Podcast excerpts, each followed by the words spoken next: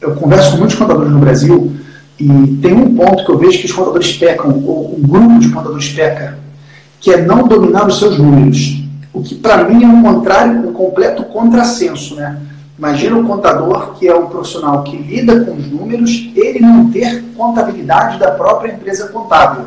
Sim. Então, se, se esse for o seu caso, você que está do outro lado assistindo a gente, você tem agora um chamamento. Isso é Papai do Céu falando o seguinte: meu filho, minha filha, controla esta p.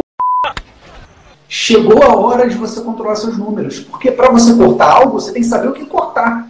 Saber se aquele corte não foi de mais, se foi de menos. Você precisa ter controle financeiro da sua própria empresa. Você precisa ter contabilidade da sua própria empresa contábil. Para você tomar decisões mais assertivas. Esse, esse é o momento. Então, é, se, se for o seu caso, está na hora de você dar mais um passo, mais um degrau de profissionalização do teu negócio. Até porque, veja só, como é que você quer convencer alguém, algum empresário, a, a ter uma gestão melhor, a usar a contabilidade, a fazer um BPO financeiro, se você não tem isso dentro de casa? Você só é capaz de vender aquilo que você compra.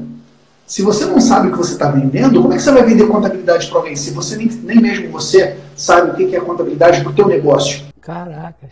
Então, se, se você está nesse caso, é papai do céu falando, está na hora, filho. Faça isso. Se você já tem, mantém.